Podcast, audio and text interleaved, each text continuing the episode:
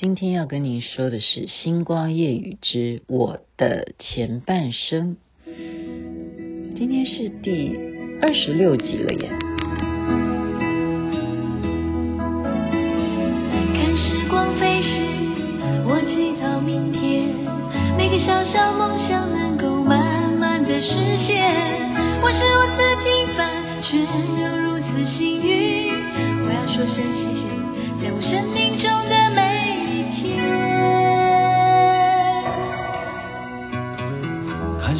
除非是，我回首从前，曾经是莽撞少年，曾经度日如年。我是如此平凡，却又如此幸运。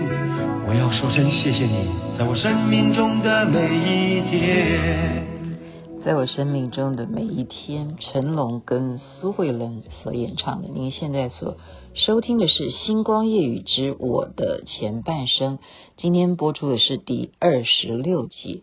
如果有 follow 这个单元的话，不明白的话，就再解释一下，就介绍徐雅琪的前半生。所以其实我一直都在前半生，因为后半生要有后人来告诉大家。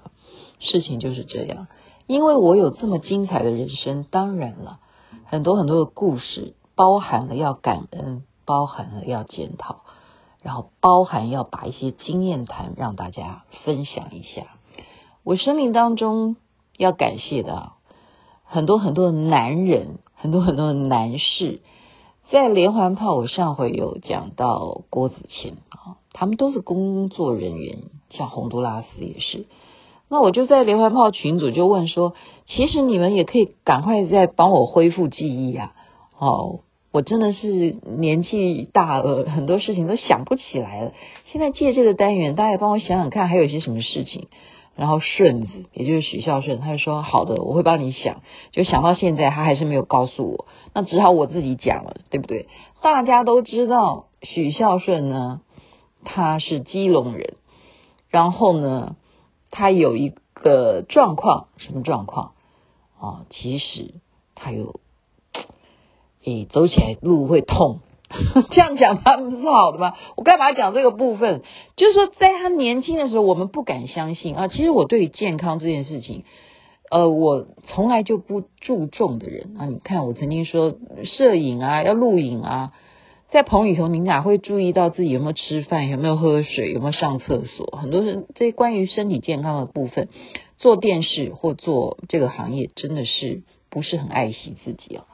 但顺子他没有做什么错，他之前是当法警，可是他年纪轻轻他就有什么问题？就是尿酸比较高，会痛风。不好意思，我今天一开始就讲他这个问题。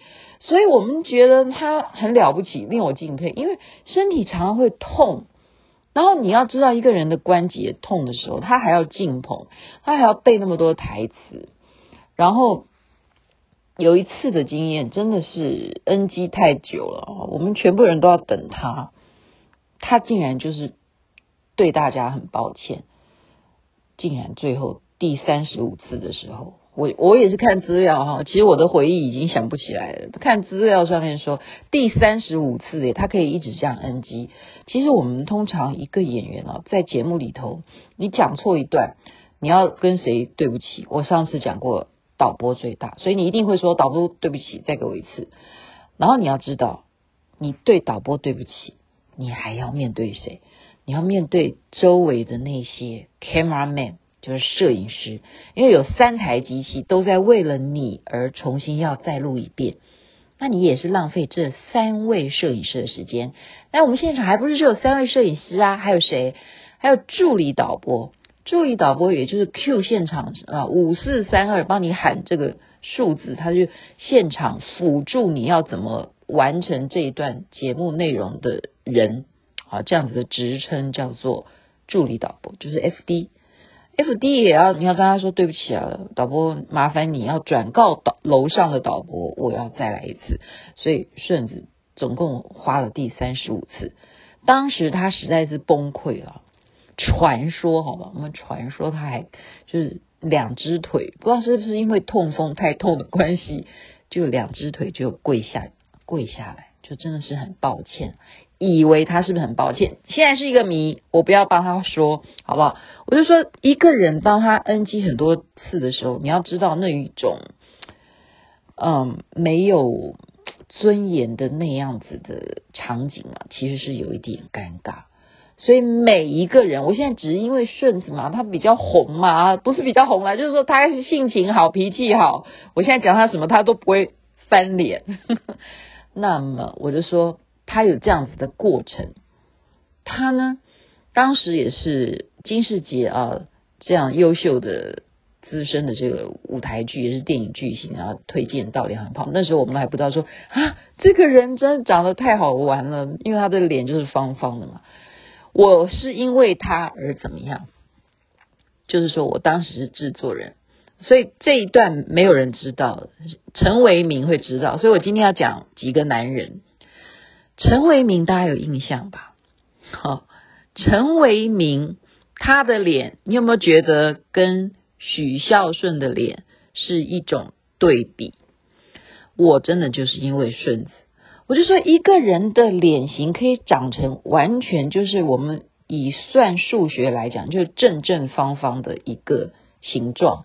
那为什么我们做综艺节目既然要好笑的话，如果假如有一个人的脸长成像一条直线，那是不是也会构成一种非常有趣的画面呢？然后当时呢，就有一天，你们知道吗？陈为民是当时唱片公司的人员呐，他在唱片公司工作，他不知道是跟着哪一位歌手啊发片。他也是西装笔挺的，就穿的帅帅的，就跟着那个歌手要宣传那一个歌手的唱片嘛。好，他就进到摄影棚，就我的两只眼睛啊，根本就不看那个歌手，我完全就盯着陈为民啊。我说这个人的脸实在长得太奇葩，完了，维哥会不会要骂我？我说太奇葩了。我根本就没有关心他们公司要处理哪一个新歌发表，我我不担心，我不 care，那不是吸引我的目光，所以我就把陈为民私底下我就说，嗯，陈为民啊，我可不可以约你喝个咖啡？我有重要事情要跟你讨论一下。然后陈为民就觉得非常奇怪，因为他也不是唱片公司有。什么街头联络的事宜要跟我这个制作人谈什么事情？他就觉得哦好，那既然你要约我，那看我哪一天有空。那我说没有关系，你就找一天你有空，你给我多一点时间啊，我真的呃需要跟你聊一下。所以陈为民会进入连环炮，就是我约他喝咖啡，我花了一个下午的时间说服他。我说你相信我，你如果进到连环炮里头来。我们一定会让你比原来更有前途、更有发展。好，我就给他很多很多的一些蓝图啦，给他画一个大饼啊。哈，这就是制作人要做的事情。说实在的，哈，陈为民他就被我这样子打动了，真的就是这样来的哈。真的就是陈为民是因为我跟他喝了，因为下午茶。那时候真的叫做下午茶，那一家咖啡厅叫做下午茶。那时候的老板娘叫陈美安，也是我们群组的人，他们都可以作证。好，我每天如果不是进棚，就是在下午茶喝咖啡。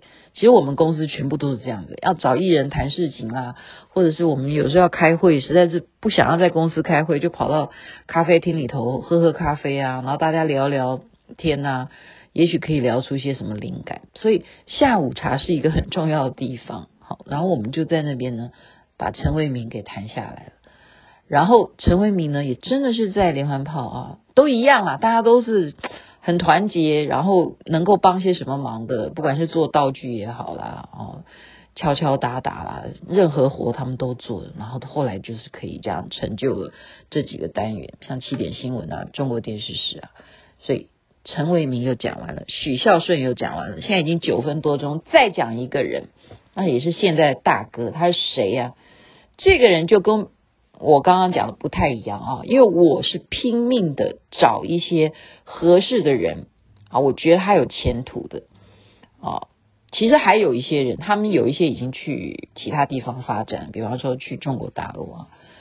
有一个还在线上，是谁？曾国成。曾国成是怎么一回事？不是我看他很好笑，是我们本来就有交情，因为他是我活生生的学弟，而且呢，我们那时候同样都是在世界新闻专科学校啊，世新话剧社。话剧社在当时是很重要的社团。你想想看，因为我们广播也好，你要学电视也好，你都还是要有一点点演戏的基础嘛。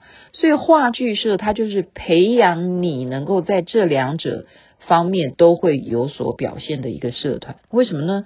因为你话剧里头你需要演出，你需要洪亮的声音，你需要表演，然后呢，你需要有场景的概念，你要搭布景，然后你需要什么？音效。你想想看，对不对？如果你今天是去看一个舞台剧的表演，音乐的效果也很重要啊。这时候，如果女主角她是在悲伤的，难道你去放一个快乐的歌曲吗？不可能的嘛，哈。如果你今天是男女要觉得呃明天有未来，你是不是就放成龙跟 苏慧伦唱这首歌？好，对不对？在我生命中的每一天，就举例。所以曾国城是话剧社的学弟。还有一个人是谁？话剧社一样的学弟，也是很有成就的谢祖武。那时候我们都好像姐弟一样，你知道吗？所以曾国成他当他哦毕业了，然后他也就是是当完兵了吗？我现在也想不起来了。我也是带他进连环炮，也是做过一阵子啊。可是曾国成让我怎么样？他让我明白一件事情，他就跟我讲说：“学姐。”我必须要离开这里，因为我还有一个更好的地方。他们希望我能够去那个地方，他们要给我一些更重要的一些任务去演出，这样子。我真的是非常不舍啊！我那时候觉得说，你怎么可以离开我？你怎么可以让我难过？可是呢，后来发现他真正离开我们才是对的，然后一直。